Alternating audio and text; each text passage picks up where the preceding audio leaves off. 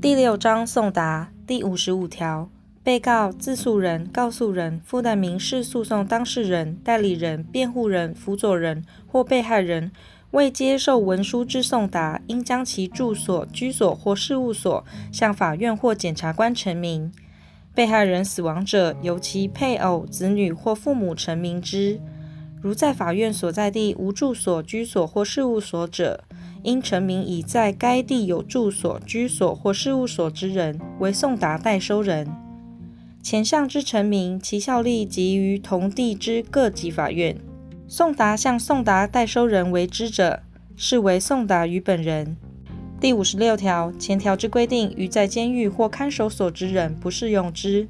送达于在监狱或看守所之人，应嘱托该监所长官为之。第五十七条应受送达人。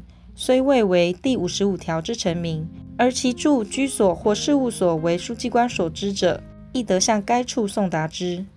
第五十八条，对于检察官之送达，应向承办检察官为之。承办检察官不在办公处所时，向检察长或检察总长为之。第五十九条，被告、自诉人、告诉人或附带民事诉讼当事人有左列情形之一者，得为公事送达。一、住居所、事务所及所在地不明者；二、挂号邮寄而不能达到者；三、因住居于法权所不及之地，不能以其他方法送达者。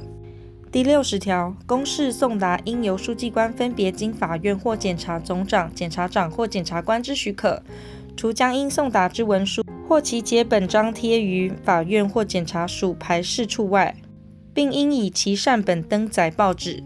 或以其他适当方法通知或公告之。前项送达自最后登载报纸或通知公告之日起，经三十日发生效力。第六十一条，送达文书由司法警察或邮务机构行之。前项文书为判决、裁定不起诉或缓起诉处分书者，送达人应作收受证书，记载送达证书所列事项，并签名交受领人。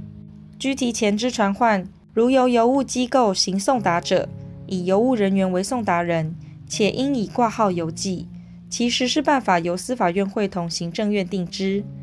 第六十二条，送达文书除本章有特别规定外，准用民事诉讼法之规定。